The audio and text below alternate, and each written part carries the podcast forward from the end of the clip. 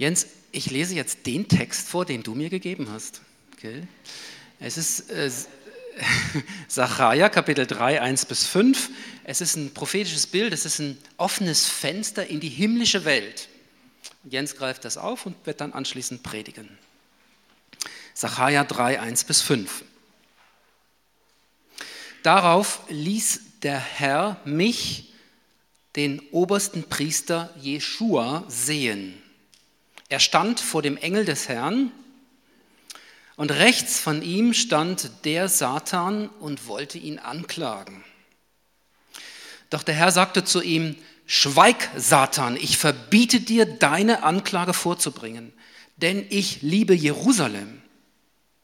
Und ich habe doch diesen Jeschua wie ein brennendes Holzscheit aus dem Feuer gerettet. Jeschua stand da vor dem Engel in beschmutzten Kleidern. Zieht ihm die schmutzigen Kleider aus, sagte der Herr zu den dienenden Engeln, die vor ihm standen.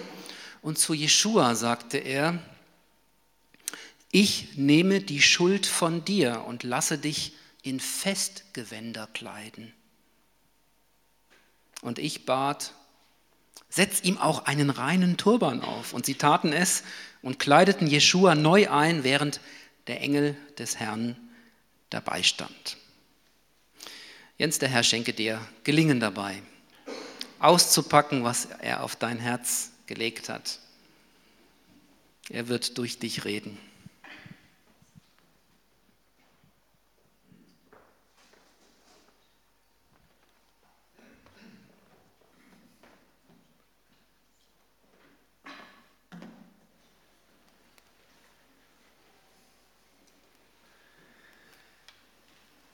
Manchmal passiert es ja, dass wir in irgendeinem Schrank in unserer Wohnung oder in unserem Haus etwas finden, von dem wir gar nicht mehr wussten, dass es da ist. Etwas Gutes, etwas, was wir einfach vergessen haben und wir holen es aus dem Schrank und entstauben es, putzen es und es bekommt einen neuen Platz in unserer Wohnung. Wir nehmen es wieder in Verwendung und sind so richtig dankbar. Und genau das möchte ich gerne heute machen mit dem berühmt-berüchtigten Begriff Buße. Denn heute ist Dank, Buß und Betag. Also ist es ja logisch, dass man heute eine Predigt in der Richtung hält. Buße. Ich weiß nicht, was das Wort für euch auslöst. Oder Buße tun das hat immer wieder etwas Dunkles, etwas Mühsames, etwas Schwieriges, so ein alter religiöser Begriff.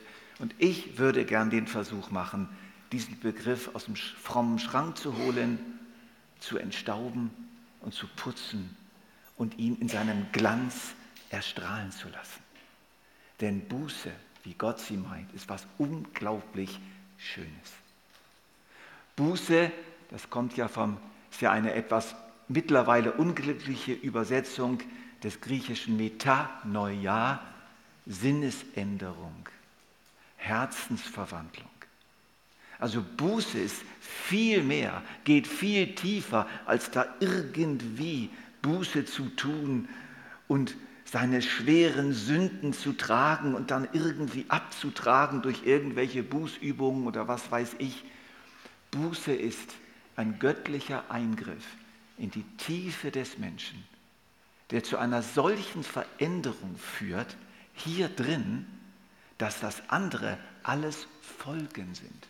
Es gibt Früchte der Buße. Es gibt aber auch eine Buße, die ist nicht Herzensveränderung. Das macht man aus Angst oder aus Furcht oder weil der Prediger es sagt oder der Seelsorger es sagt oder weil die Frau Druck ausübt. Jetzt musst du dich ändern. Das ist keine Buße weil das das Entscheidende nicht berücksichtigt, nämlich die Herzensveränderung.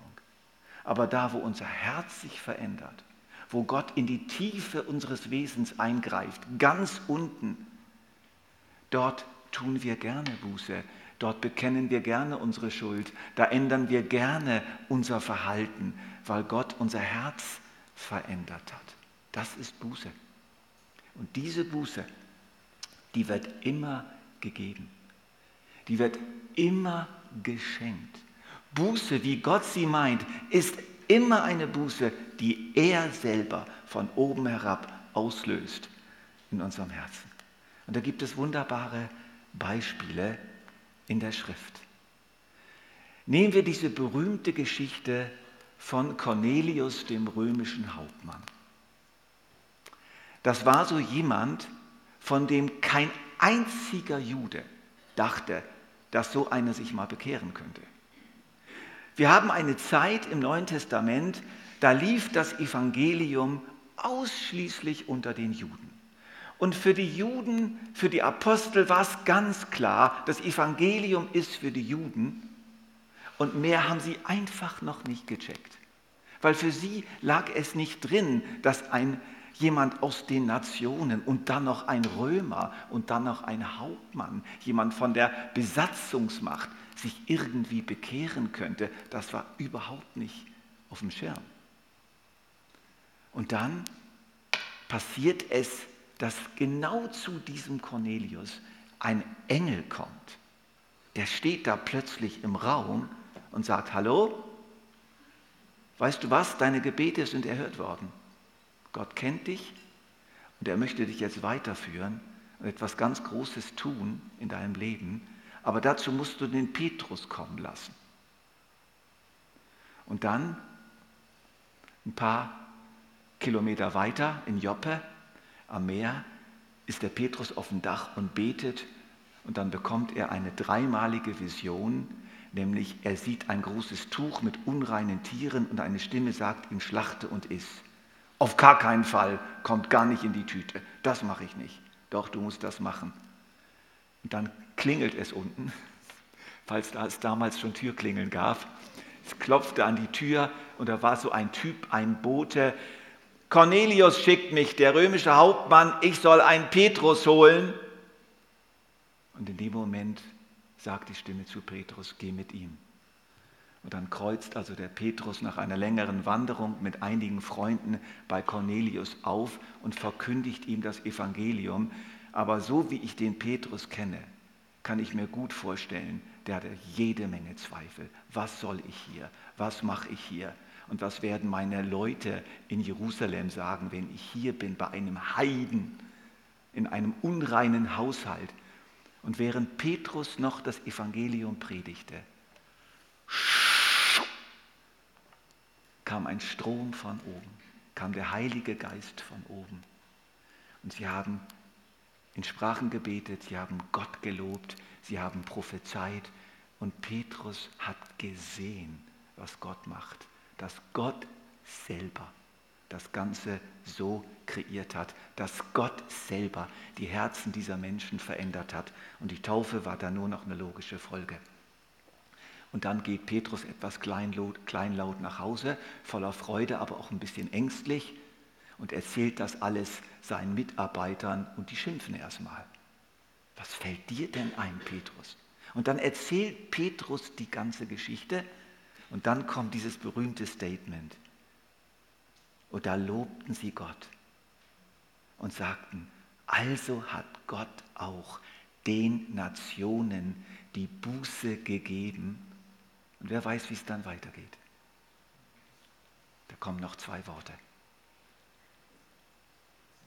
Zum Leben. Zum Leben. Und das ist Buße. Buße, echte Buße, wie Gott sie gibt, ist immer zum Leben, nie zum Tod. Also wenn du richtige Buße kennenlernen willst, dann achte drauf, was das für einen Geschmack hat. Wenn es den Geschmack hat des Lebens, der Freude, des Durchbruchs zu einem größeren Leben, dann handelt es sich um wahre Buße. Wenn die Buße klein macht, runterdrückt, eng macht, dann ist es garantiert nicht die Buße, die Gott will.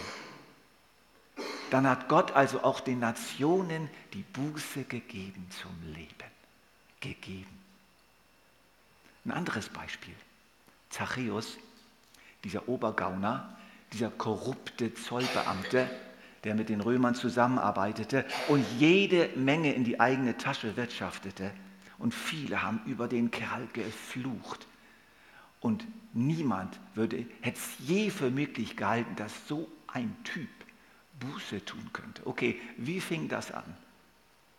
Jesus ist in einer großen Menschenmenge in Jericho unterwegs und dann verlässt Jesus seinen Weg und geht da unter diesen Baum, wo der Zachäus oben drin sitzt, aus Neugier, was das für ein Typ ist, dieser Jesus, und sagt, hallo, ich will heute Abend bei dir einkehren.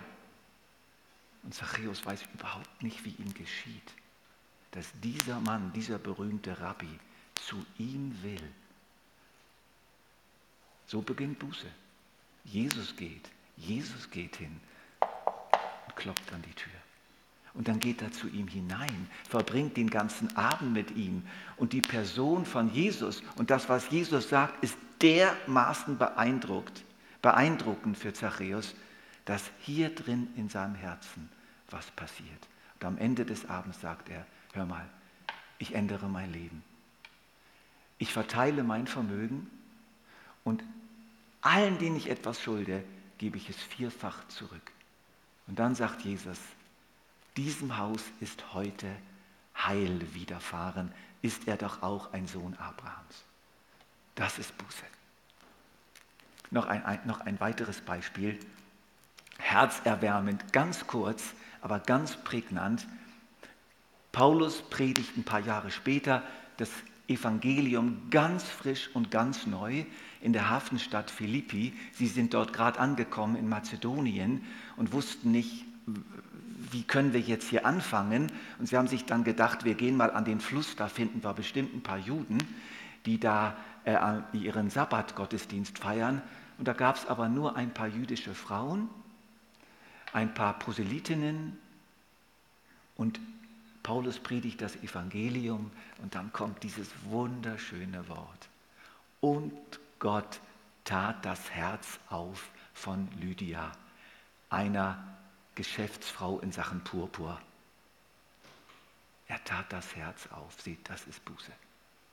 Gott selber von ganz oben geht nach ganz unten hier rein und macht das Herz auf. Und plötzlich sieht die Lydia und plötzlich kapiert sie und plötzlich merkt sie und die anderen nicht. Auch das gehört dazu.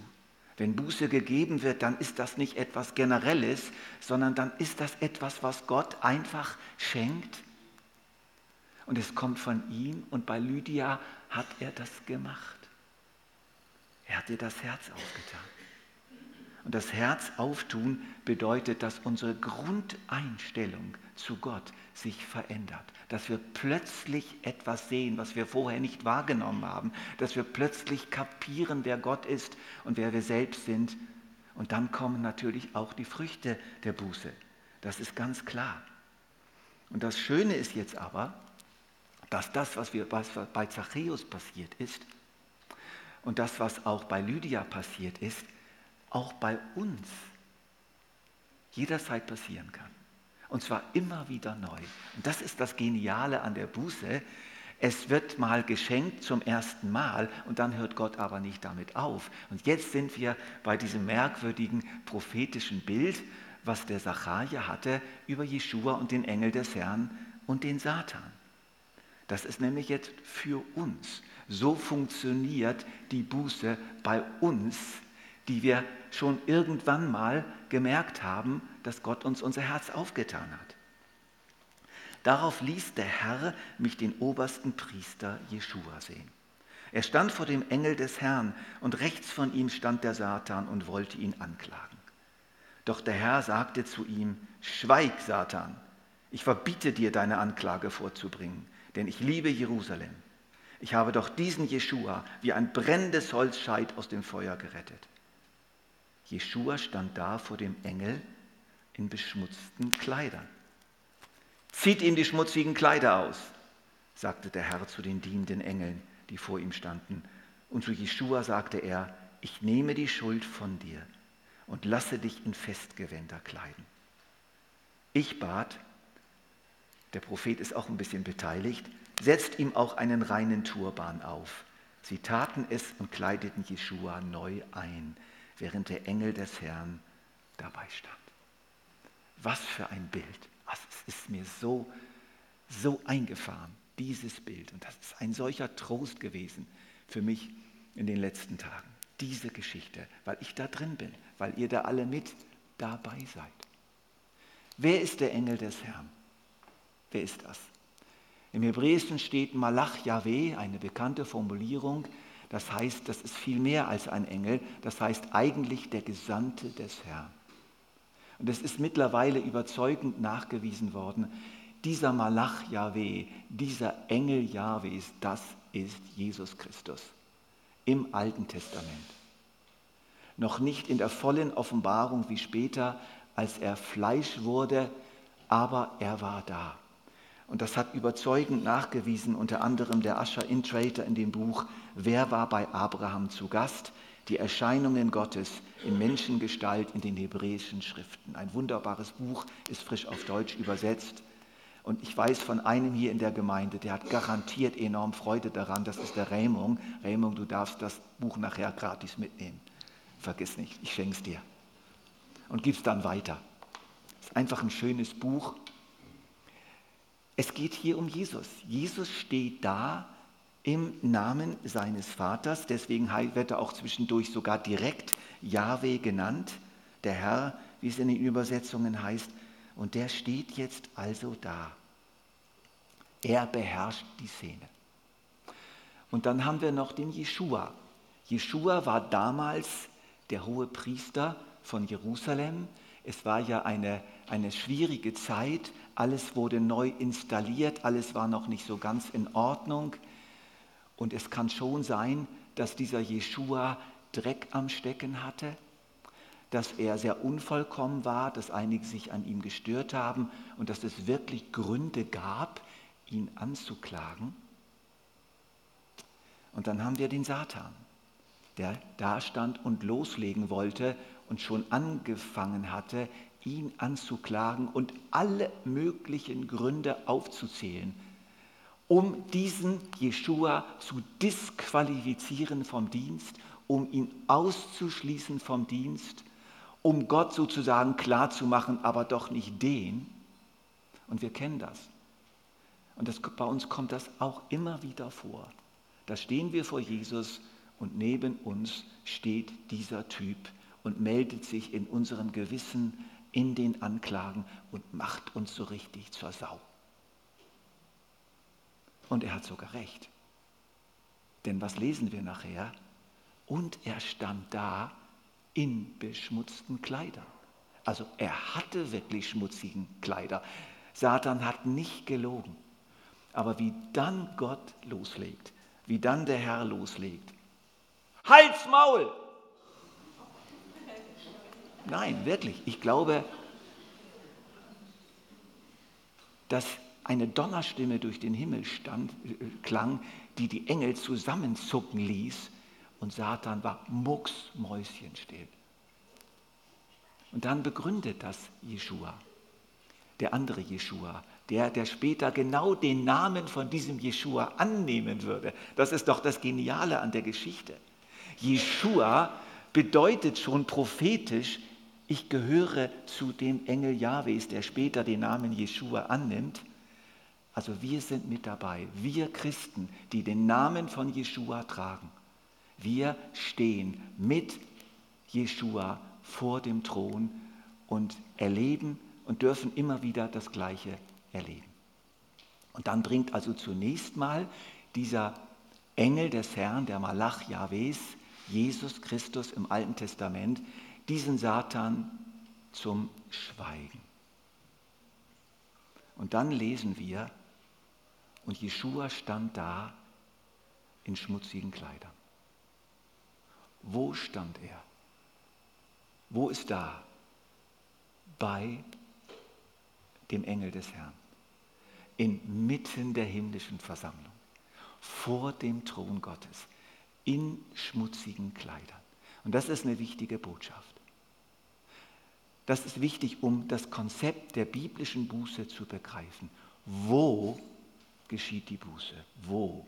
Nicht außerhalb des Vaterhauses, nicht außerhalb, nicht in der Gottesferne. Das geht gar nicht. Buße kann nur dann geschehen, wenn wir bereits da oben sind. wenn wir bereits vor dem Thron Gottes sind. Und das ist das Geniale an der Geschichte. Es wird uns der Ort der Umkehr erklärt. Sie geschieht, wenn wir da oben hingeholt worden sind. Ist dieser nicht ein Brandscheid, der aus dem Feuer gerettet wird? Halb verkohlt, bisschen Holz ist noch da, aus dem Feuer geholt. Das hat doch Jeschua nicht selber gemacht. Jeschua hat sich doch nicht aus dem Feuer herausgeholt und ist dann noch nach ganz oben in die Gegenwart Gottes gekommen. Er wurde geholt. Die Hand Gottes hat ihn geholt und sich dabei ziemlich kräftig verbrannt. Und hat ihn Jeschua vor den Thron geholt. Und er stand immer noch da in beschmutzten Kleidern. Und das ist unwahrscheinlich tröstlich. Das bedeutet nämlich, dass Gott nicht sagt, okay, zieh erstmal deine Kleider aus und dann hole ich dich aus dem Feuer.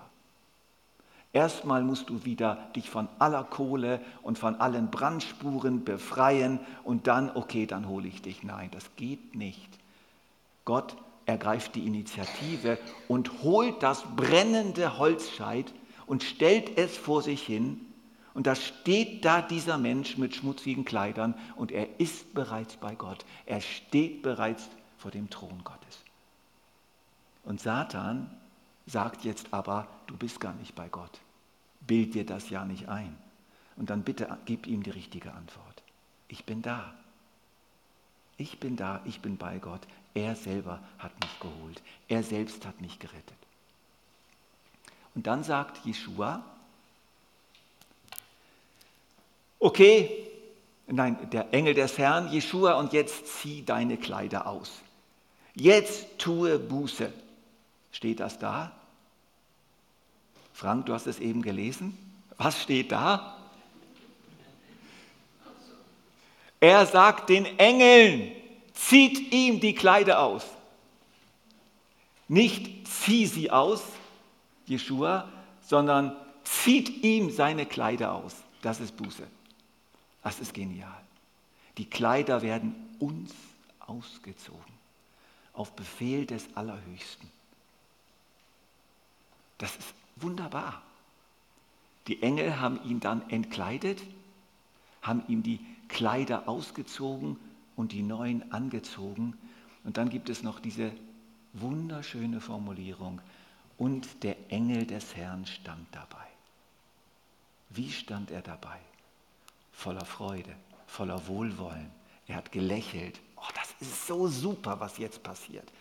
Dem hat das so Freude gemacht, diesem Engel des Herrn, wie er seine, seinen Engeln da zugesehen hat, wie sie ihm die schmutzigen Kleider ausgezogen haben und die neuen Kleider angezogen haben. Ach, das war eine Freude.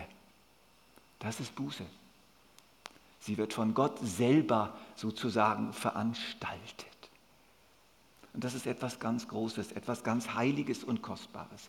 Ja, und wir, sind wir nicht auch irgendwie beteiligt? Ich würde es mal so formulieren. Lass es dir doch gefallen. Mehr kannst du zwar nicht machen, aber lass es dir gefallen. Das Einzige, was Jeschua gemacht hat in der Situation, ist, dass er nicht gesagt hat, fass mich nicht an, sondern dass er gesagt hat, ja, stimmt, also wirklich ziemlich schmutzig. Und er hat sich gefallen lassen. Er hat es sich gefallen lassen, dass die Engel ihn ausgezogen haben. Er hat es sich gefallen lassen, dass die Engel ihm neue Kleider angezogen haben. Das ist unsere Aufgabe, es uns gefallen zu lassen. Das ist also Buße. Buße geschieht immer dann, wenn Gott selbst jemanden holt, vor seinen Thron stellt und ihm dann die Kleider auszieht. Und unsere Aufgabe ist es, uns das gefallen zu lassen. Und das darf immer und immer wieder passieren. Das, was hier geschrieben steht, das wiederholt sich immer wieder. Und auch heute wiederholt es sich, wenn wir nämlich zum Abendmahl gehen. Abendmahl ist nämlich auch so eine Geschichte. Als die Jünger zum Abendmahl eingeladen wurden, er selber hatte nämlich den Raum vorbereitet. Jesus selber hatte durch einige Kontakte in Jerusalem dafür gesorgt, dass dieses Obergemach fertig war. Und er hat seine Jünger dahin eingeladen. Und dann hat er ihnen allen die Füße gewaschen. nachdem sie schon da waren am Tisch. Und das ist das gleiche Bild. Die Füße wurden gewaschen, nachdem sie bereits drin waren und mit Jesus bereits am Tisch lagen.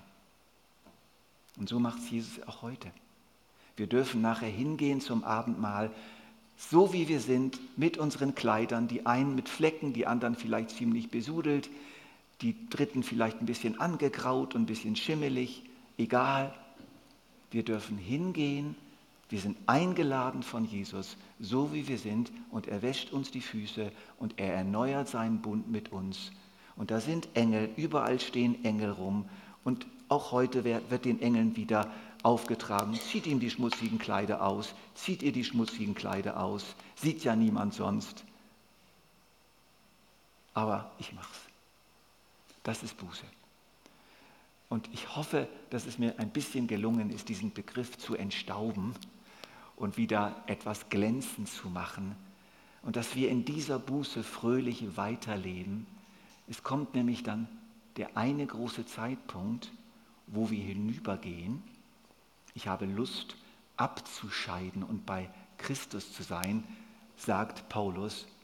Und dann denke ich, das müssen wir schon nüchtern bedenken, dann wird alles das, was nicht aufgearbeitet ist, alles das, was noch nicht geklärt ist, wird dann auf einmal offenbar und wir werden sehen, dass sich im Laufe unseres mehr oder weniger langen Lebens ziemlich viel Schmutz angesammelt hat. Aber wir sind bei ihm. Wir sind bei Christus.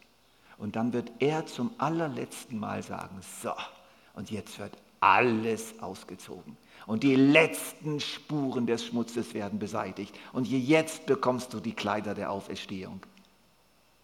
Und jetzt ist auch Satan ein für alle Mal erledigt und wird niemals mehr auch nur ein Sterbenswörtchen sagen können dann ist alles, alles geklärt. Also es gibt noch so eine Schlusserfüllung dieser Szene und die wird wunderbar sein. Da können wir uns nur drauf freuen, da müssen wir überhaupt keine Angst haben.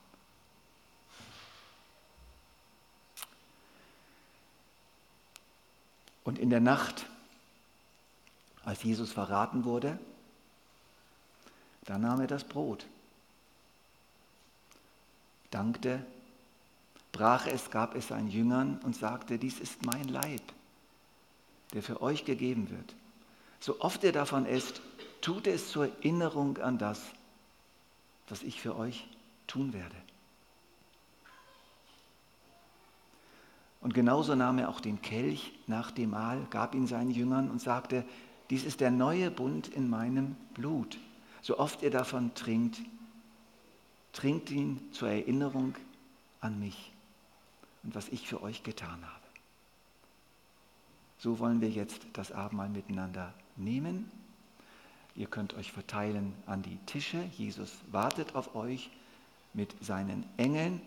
Zuerst kommt der Chor hier zu diesem Tisch und wird uns nachher dann auch noch mit einigen Liedern begleiten.